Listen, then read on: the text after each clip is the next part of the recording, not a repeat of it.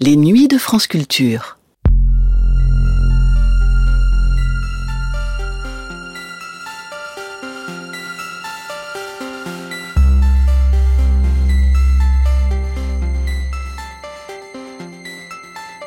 Comment naissent les civilisations?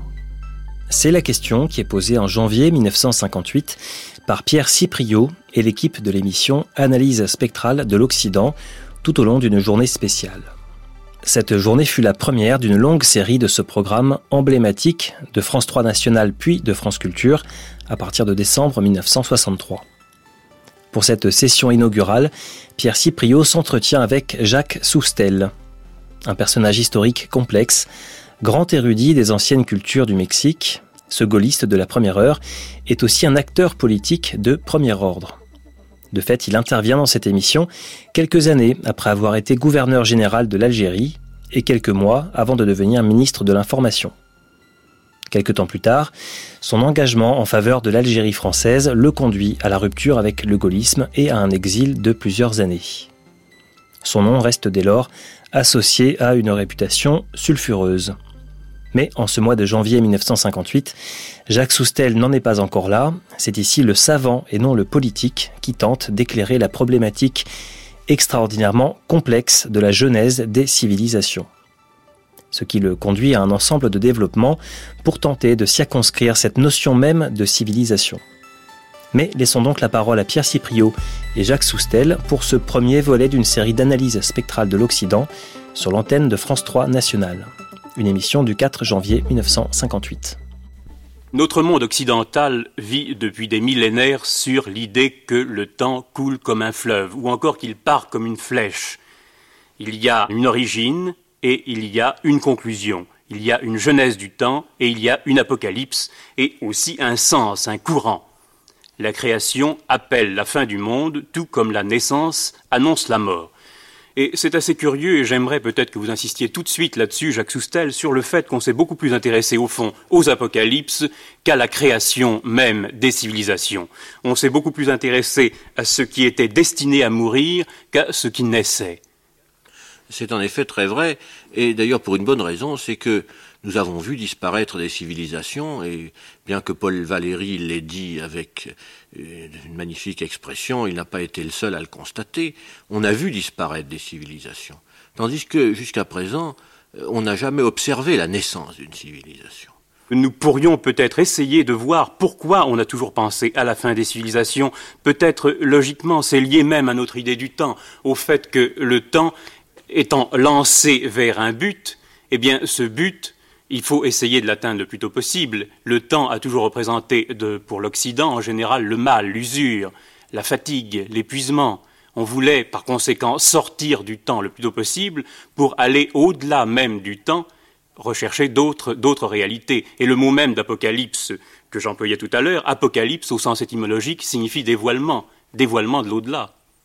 Oui, c'est cette idée euh, qu'il arrivera un moment où précisément un voile se lèvera. C'est d'ailleurs une idée qui n'est pas seulement propre à notre monde occidental, car euh, vous savez certainement que les vieilles civilisations de l'Amérique ancienne, de l'Amérique précolombienne, avaient exactement la même idée, euh, que la réalité était comme un voile, comme un décor qui se déchirerait sous l'effet d'un cataclysme, à la fin du monde naturellement. Et cela complète assez curieusement Tonby, qui rattache cette idée d'apocalypse à toute la tradition syriaque, ou si l'on veut, sémitique. C'est vrai pour notre monde à nous.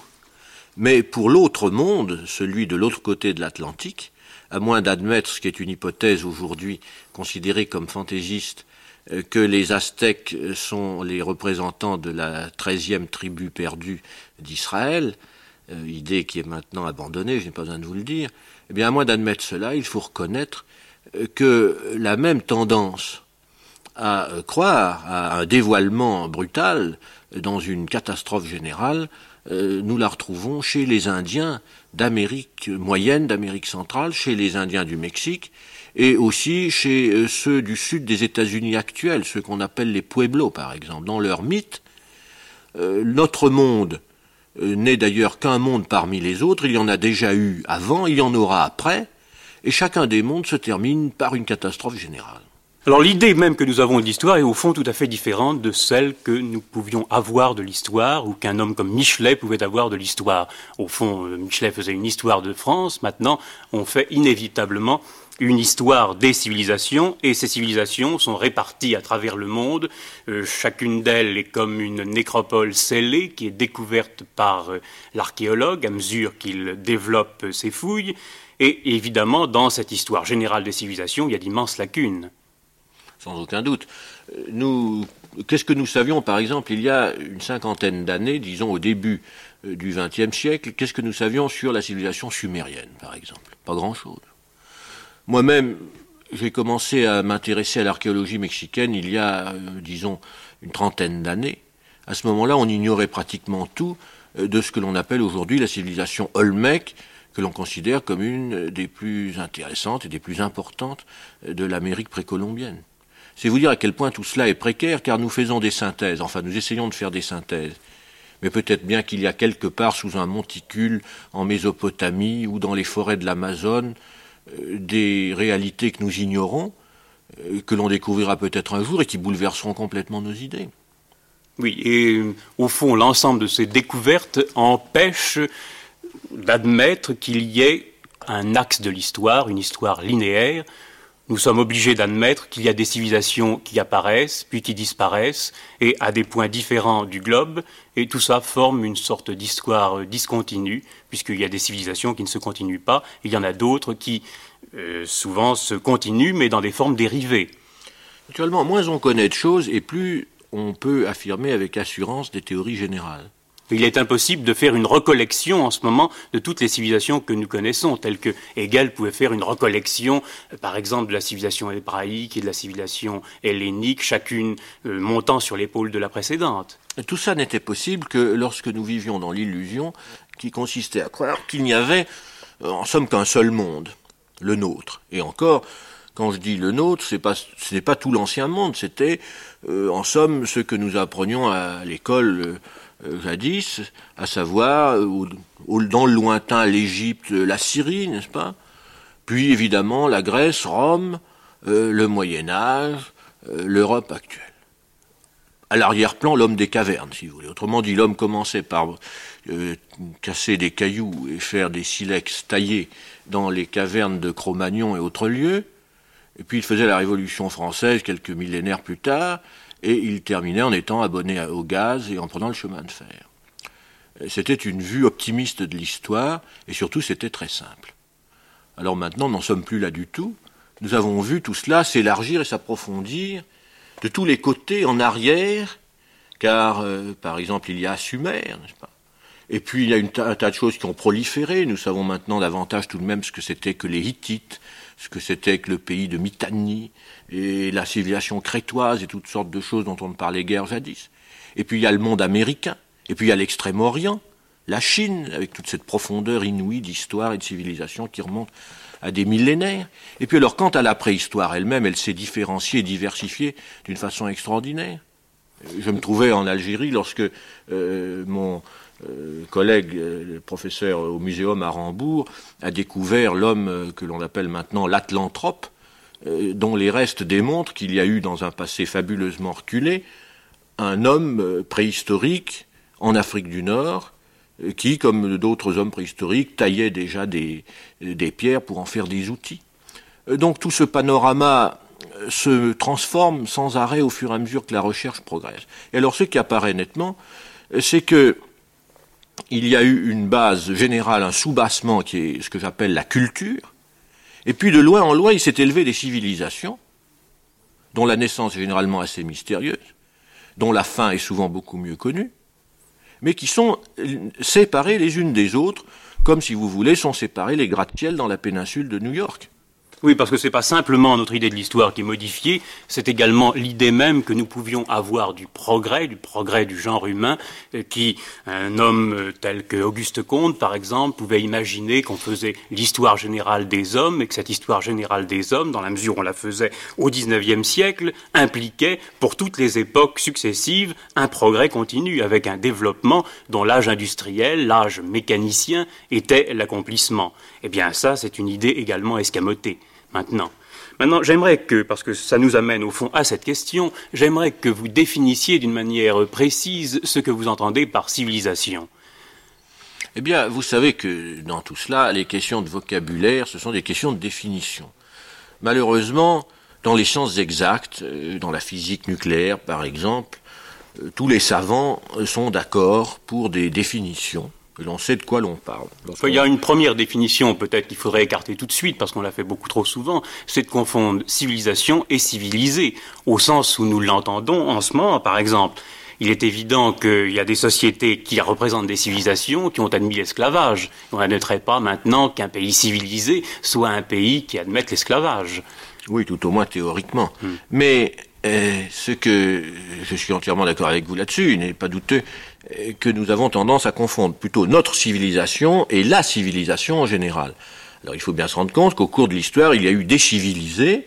Euh, un, seigneur de la cour chinoise sous la dynastie Han était un civilisé, un Maya de Chichen Itza était un civilisé, un Péruvien de Cusco était un civilisé, comme un, Florentin de la grande époque, etc.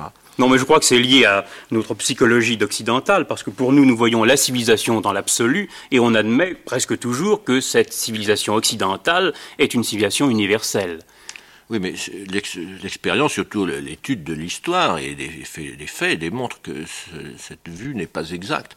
Supposons par exemple que l'on fasse, c'est une idée qui m'est souvent venue, qu'on fasse un film qui retracerait par grande époque, ou mettons par siècle, l'histoire de l'humanité en montrant pour chacun des siècles une vue complète du monde avec les civilisations représentées par des monuments par exemple. Eh bien, supposons qu'on fasse comme ça une coupe dans le temps en l'an 800. Eh bien, en l'an 800, ou un peu avant l'an 800, si vous enfin, je dis l'an 800 parce que c'est là que Charlemagne, vous vous souvenez, s'est fait couronner euh, empereur des Romains euh, euh, dans la nuit de Noël. Eh bien, supposez qu'on prenne une carte du monde à ce moment-là, et qu'on voit qu'est-ce que c'était que les civilisations à cette époque-là. Eh bien, il y avait une grande civilisation byzantine, à Constantinople et en Asie mineure il y avait une civilisation chinoise, et il y avait une grande civilisation maya, et il y avait une grande civilisation au centre du Mexique, à Teotihuacan, il y avait très vraisemblablement à la même époque la grande civilisation de Tiahuanaco sur le haut plateau bolivien. Puis en Europe, il n'y avait pas grand-chose, car sans vouloir porter atteinte à la mémoire de Charlemagne, on, est bien obligé de reconnaître que euh, les tribus euh, franques et ce qui restait des gallo-romains euh, mélangés dans son empire, plus les Saxons qu'on venait de convertir à coups d'épée, ça n'était pas encore une civilisation. Et la conclusion de ça, c'est qu'on ne peut pas parler de la civilisation, mais il faut parler des civilisations. Et je reviens encore à nouveau sur cette question que je vous posais tout à l'heure. Comment pourriez-vous définir une civilisation? Je crois qu'il faut distinguer en réalité trois choses. La nature, la culture et la civilisation. Alors l'homme à l'état de nature, nous ne le connaissons pas. Nous ne sommes pas des hommes à l'état naturel, je n'ai pas besoin de le dire. Et contrairement à Diderot ou à Rousseau, nous savons, nous maintenant, que les Polynésiens ou les gens de Tahiti ou d'autres lieux ne sont pas et n'étaient pas au XVIIIe siècle des hommes à l'état de nature. C'étaient des hommes ayant leur propre culture. Qu'est-ce que c'est que les premiers hommes que nous connaissons? Ce sont des êtres comme l'homme de Néandertal, par exemple, ou même à plus forte raison l'homme chinois, le synanthrope. Si vous les rencontriez au coin de la rue, vous les prendriez plutôt pour des singes. Vraisemblablement, leur apparence était très différente de la nôtre, beaucoup plus brutale, beaucoup plus simiesque. Mais nous disons que ce sont des hommes. Pourquoi? Parce que déjà, ils savaient agir sur la nature et par conséquent la combattre. Maîtriser le milieu. Ils faisaient du feu. Mhm. Ils faisaient des outils. Dans leur tombe, nous trouvons des gens qui ont été enterrés avec toute une série de précautions et d'usages euh, que nous sommes bien obligés d'appeler rituels.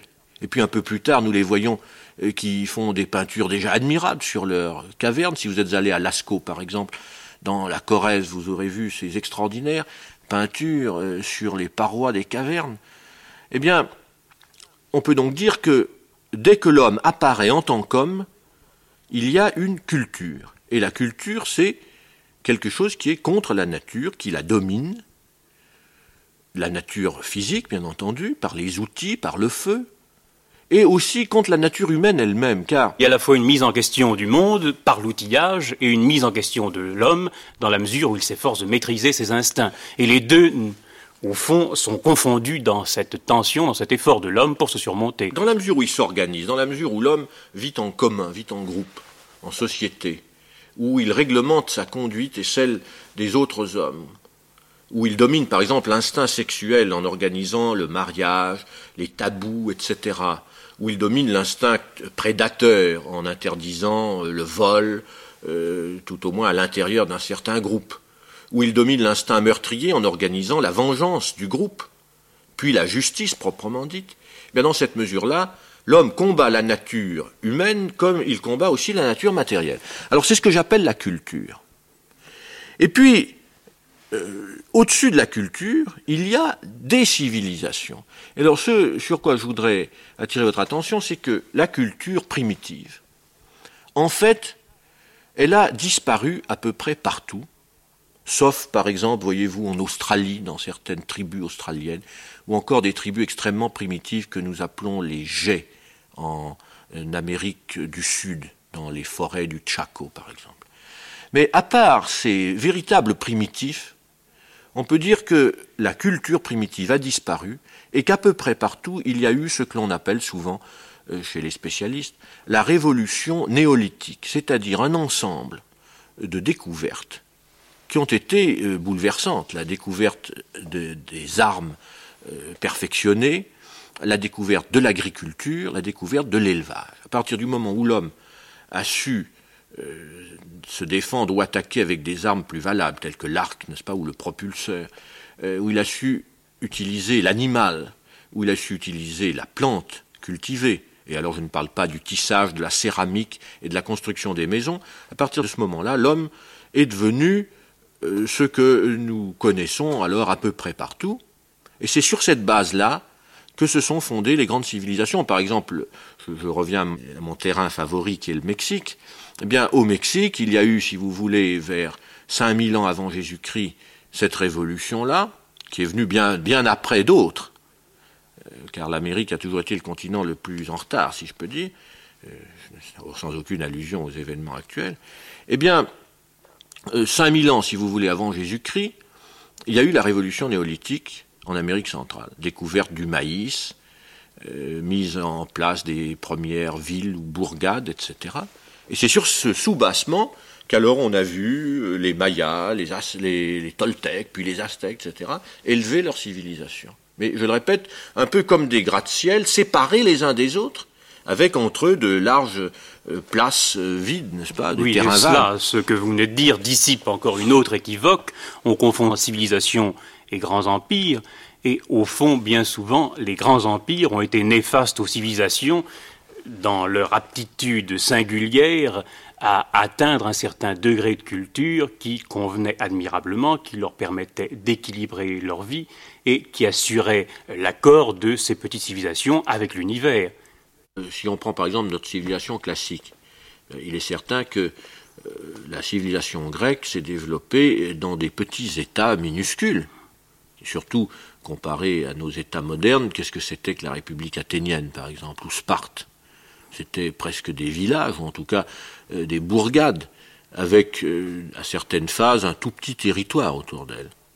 L'Empire romain, lui, a été euh, une immense construction où voisinaient des hautes civilisations comme la civilisation grecque et des populations encore archaïques, comme par exemple les Numides d'Afrique du Nord qui ont été englobés dans l'Empire romain pendant un certain nombre de siècles. Oui, on pourrait encore citer l'Empire ottoman ou l'Empire du Grand Khan de Marco Polo.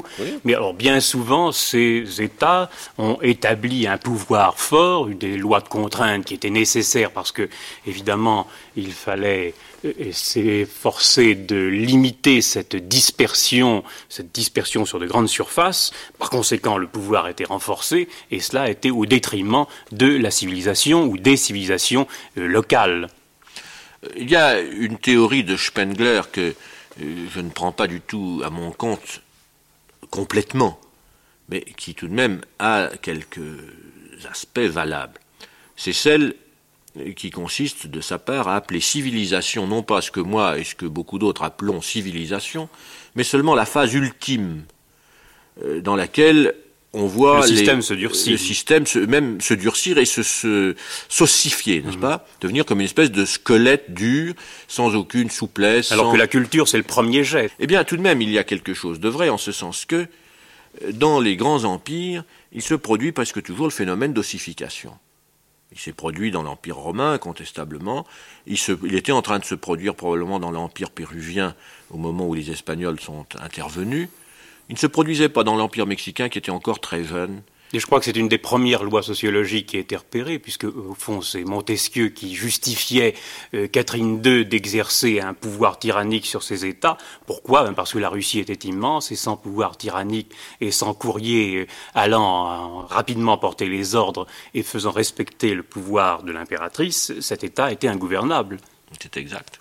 Alors au fond, pour vous, si nous résumons, la culture s'oppose à la nature et la civilisation est un ensemble singulier de phénomènes qui permettent à l'homme d'émerger, soit en dominant sa nature, en dominant ses instincts, soit en dominant le monde par ses outils, ou encore en dominant le monde par ses mythes. Et au fond, la coordination de cette domination des instincts et de cette domination du monde par le mythe et le problème de la civilisation. Dans la mesure où elle résout cette espèce de tiraillement entre l'intérieur et l'extérieur, eh bien, on a une civilisation, et même parfois, quand la culture atteint un degré extrêmement développé, on peut avoir un siècle. C'est le siècle de Périclès ou c'est le siècle de Louis XIV. Oui, sans aucun doute. Alors, d'autre part, dans la pratique, il y a, si vous voulez, des critères qui nous permettent de dire que nous trouvons en face d'une civilisation. Euh, des critères tels que par exemple l'architecture, la construction de monuments, euh, l'art plastique, la sculpture ou la peinture, l'écriture, le calcul, l'observation des astres, euh, une certaine connaissance des phénomènes naturels, à plus forte raison les livres, bref, tout un ensemble de traits que nous retrouvons alors aussi bien en Mésopotamie à l'époque de, mettons, Hammurabi, qu'en Égypte sous les premières dynasties, euh, qu'à Palenque ou à Yaxchilan au, IVe au IVe siècle de notre ère, euh, que je ne dirais pas à Cusco, puisque eux n'avaient pas de livres. C'est même probablement la seule grande civilisation qui n'est pas écrite. Et il faut bien insister sur le fait que cette civilisation, ou ces civilisations, plutôt, il faut bien insister sur le fait que ces civilisations sont une exception et ne sont pas la règle. L'humanité n'est pas toujours en état de civilisation. Certainement pas. Il y a des périodes. C'est un état de grâce. Il y a eu euh, des périodes et des continents ou des portions de continents immenses euh, euh, où pendant des siècles il n'y a eu aucune civilisation, bien qu'il y ait eu des cultures. Et que pensez-vous de ce dénombrement que Tonby a tenté des diverses civilisations? Il en compte 21. Oui, tout ça, alors je dois dire, avec tout le respect que je dois à ce grand savant qui est Toynbee, et je trouve cela bien artificiel. Car, d'abord, euh, même le plus grand esprit historien ou archéologue n'est pas universel, et euh, s'il connaît bien certaines civilisations, il y en a d'autres qu'il connaît moins. Et puis alors, pour arriver à un chiffre déterminé, euh, finalement, il est obligé de forcer les faits pour les faire entrer dans le cadre, n'est-ce pas? Tout ça me paraît très discutable. Par exemple, j'en reviens à, mes euh, Mexicains. Pourquoi distingue-t-il entre la civilisation maya et celle du Yucatan, qui sont fondamentalement la même chose? Pourquoi, au contraire, bloque-t-il ensemble celle du Yucatan et celle du Mexique central, qui sont fort différentes? Non, c'est toujours empreint chez lui de beaucoup de prudence, en insistant sur les renouvellements possibles, le fait que son œuvre est liée à l'époque où il a travaillé, et puis aux moyens euh, matériels qui, lui étaient donnés. Il n'y a aucun dogmatisme dans cette classification. Des essais de ce genre ont déjà été faits. Je faisais allusion tout à l'heure à Spengler, n'est-ce pas? Eh bien, Spengler, lui aussi, a essayé euh, de faire une sorte d'histoire naturelle euh, des civilisations en les délimitant et en les énumérant. Je crois que ces schémas sont utiles d'ailleurs pour la recherche, mais il ne faut pas leur attribuer une valeur absolue. Oui, alors maintenant je crois qu'il faudrait en venir au fond à la question essentielle. Pourquoi brusquement des civilisations surgissent comme cela et puis euh, connaissent euh, un développement et rétrogradent ou végètent ou meurent ou disparaissent complètement? Voilà précisément euh, le mystère, car là vous touchez du doigt le point sur lequel tous les savants se penchent depuis bien longtemps, et à vrai dire, nous sommes aussi peu avancés aujourd'hui qu'avant. D'ailleurs, il est fort possible qu'il y ait plusieurs explications valables. Bah, et non pas une seule. Oui, on pourrait tout, simplement faire une première division entre les civilisations euh, qui naissent brusquement, sans qu'on leur trouve une civilisation antécédente, sans qu'on trouve une rime antécédente, et puis des civilisations euh, que Tonby qualifie de dérivées. Oui, autre. évidemment, c'est une idée qui vient naturellement à l'esprit. On peut dire, par exemple, nous sommes une civilisation dérivée par rapport à la civilisation gréco-latine, euh, encore que ce soit une affirmation bien discutable si on va au fond des choses. On peut dire aussi que la civilisation aztèque était dérivée par rapport euh, à celle des Toltecs, etc. Euh, c'est un principe d'explication. Enfin, ça renvoie à la difficulté sur le point essentiel, car si on remonte d'une civilisation dérivée à la civilisation mère, eh bien, ou même à la grand-mère, si je peux m'exprimer ainsi, comment expliquer la première? Comment expliquer Sumer? Comment expliquer l'ancien empire maya? Comment expliquer euh, les premières civilisations andines, euh, Tiahuanaco par exemple? Comment expliquer les premières civilisations chinoises? Il y a d'abord quelque chose qu'il faudrait faire remarquer tout de suite, c'est d'abord que le temps ne signifie rien. Il n'y a pas une période, 3000 euh, ans avant Jésus-Christ par exemple, particulièrement favorable à la naissance des civilisations. Évidemment, c'est 3000 ans avant Jésus-Christ, il y a la naissance euh, de l'Égypte, de Ur, de l'Indus, de la Chine, à peu près simultanément. Mais on ne peut pas dire que ce soit lié à euh, cette époque et que cette époque était favorable à ses naissances, puisque, au fond, vous venez de nous le dire, les civilisations américaines sont très en retard. Elles n'apparaissent, je crois, qu'au début du, du 3e ou 4e siècle après Jésus-Christ. Oui, enfin, on peut dire maintenant que nous connaissons un peu mieux les choses, on peut dater d'un peu avant notre ère l'origine de certaines civilisations. Notamment, c'est Olmec dont je parlais tout à l'heure.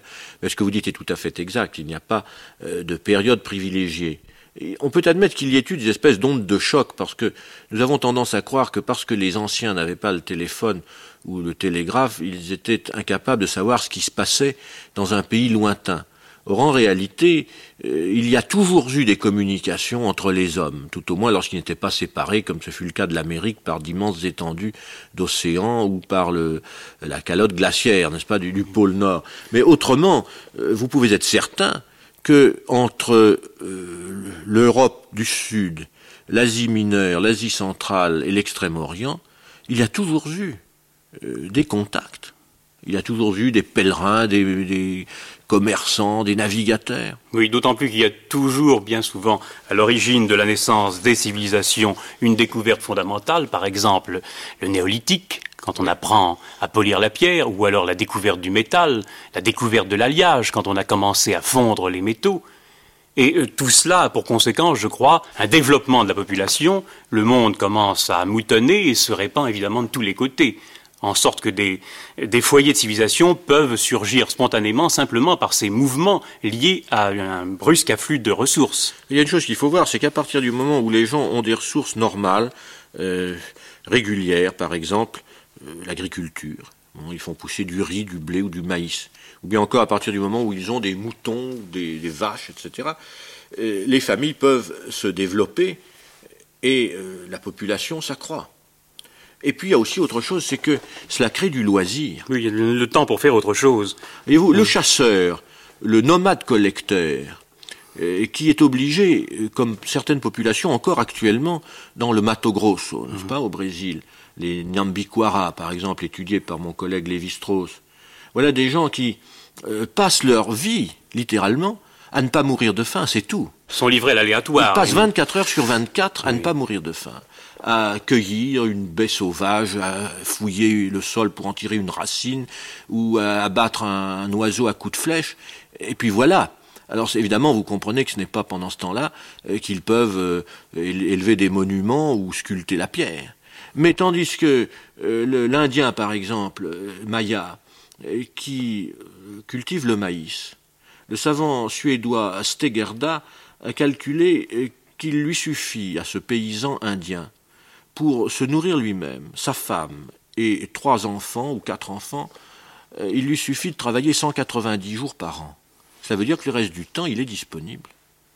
Et c'est énorme, car c'est comme ça que commence la civilisation. Puis n'oublions pas que, au fond, l'architecture commence à partir du moment où les gens mettent des bornes sur le sol qu'ils possèdent, dès qu'on établit le cadastre, dès qu'on délimite son champ. C'est comme ça qu'on entasse les pierres et peu à peu l'architecture apparaît. Et ça oblige à faire de la géométrie. N'oublions pas que la géométrie, c'est comme ça qu'elle commence, en arpentant les champs et en traçant les limites. Et puis alors à l'intérieur même, les cités se constituent, parce qu'au fond, à partir du moment où il y a euh, un peu d'avance sur la nourriture du lendemain, il y a la propriété, il y a les récoltes, il y a les surplus, il y a le bétail qui s'accumule, et puis en même temps, les cités se constituent, marquées par cette propriété collective, il y a un personnel d'organisation religieuse et politique qui est disponible et qui constitue peu à peu la civilisation. Oui, cela constitue les cadres. Il y a un effet cumulatif, n'est-ce pas? Euh, Au fur et à mesure que précisément euh, le loisir, que le développement de certaines techniques s'accentue, alors à ce moment-là, il se forme naturellement des cadres. Il y a aussi des connaissances qui apparaissent. Par exemple, dans une civilisation agricole fondée sur la récolte d'une certaine céréale, L'observation du ciel devient indispensable, la connaissance du calendrier, euh, la prévision des saisons. Pour l'Égypte, l'étude, l'observation et la, la, codification en quelque sorte des crues du Nil a été fondamentale. Les Égyptiens n'auraient pas pu vivre euh, s'ils avaient ignoré comment le Nil euh, montait ou descendait à certaines époques de l'année, et cela lié au mouvement de certains astres. Nous avons dit tout à l'heure que le temps ne signifiait rien, qu'il n'y avait pas des époques privilégiées pour la naissance d'une civilisation.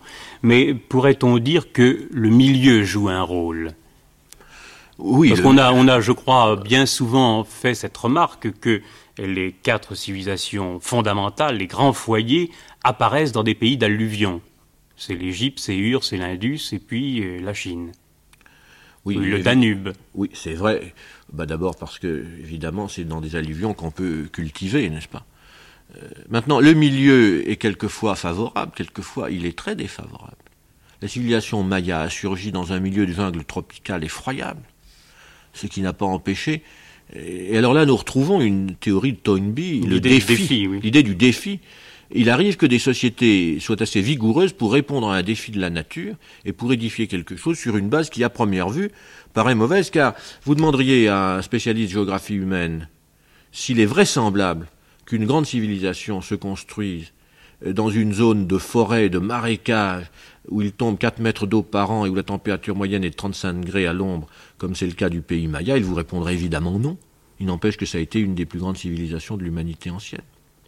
L'idée du défi chez Tonby d'ailleurs est extrêmement large. Il ne s'agit pas seulement d'un défi, une opposition à la nature que l'homme s'efforce de relever, mais également d'une opposition du groupe humain. Par exemple, la civilisation grecque c'est né de cette tension que les Perses, l'ennemi héréditaire des Grecs, a opposé au prestige grec. De même, les Crétois euh, se sont battus contre la mer. Oui, tous euh, ces principes d'explication. Tonby les étend un peu dans tous les sens. Sont bons. Je ne crois pas qu'il faille les systématiser, et je ne pense pas qu'à l'heure actuelle nous soyons en mesure, parce que nos connaissances sont encore très limitées sur le passé de l'humanité, je ne crois pas que nous soyons en mesure d'édifier une théorie générale des civilisations. Je crois que cette idée de Tonby a cet avantage d'insister sur l'idée d'une mutation brusque, d'un progrès. Parce que bien souvent, on a essayé, au fond, d'expliquer la naissance des civilisations par échelonnement successif, par transition lente, par toute une série de maturations qui s'échelonneraient sur plusieurs générations. Oui, remarquez que c'est une pure illusion de notre part de croire qu'un phénomène est plus facile à expliquer parce qu'il prend 500 ans à se produire que s'il prend 5 ans. Euh, c'est parce que nous-mêmes nous, nous, vivons à une certaine échelle et que notre vie moyenne ne dure que quelques dizaines d'années. Euh, en fait, je crois que l'idée de la mutation relativement brusque euh, est presque toujours exacte. Il y a aussi un autre facteur dont il faut tenir compte, c'est l'irruption d'une population différente et le mélange de populations différentes. Dans beaucoup de cas, euh, c'est le choc psychologique et culturel qui résulte du contact brutal de deux populations distinctes qui fait que précisément quelque chose de nouveau jaillit. Oui, et avec, dans une de ces populations, le souci d'être différent.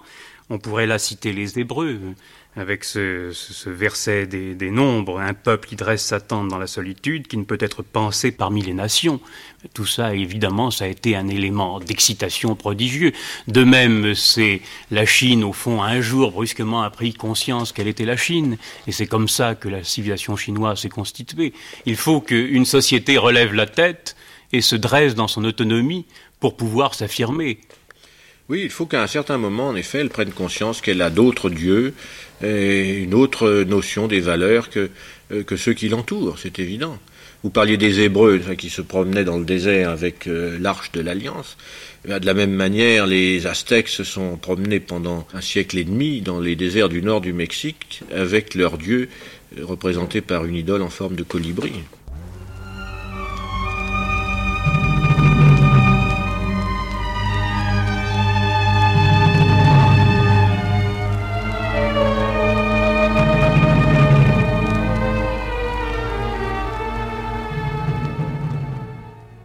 C'était Jacques Soustel au micro de Pierre Cipriot pour le premier temps d'une série d'émissions consacrée à la genèse des civilisations dans Analyse spectrale de l'Occident. Première diffusion de cette émission sur France 3 National le 4 janvier 1958. À suivre.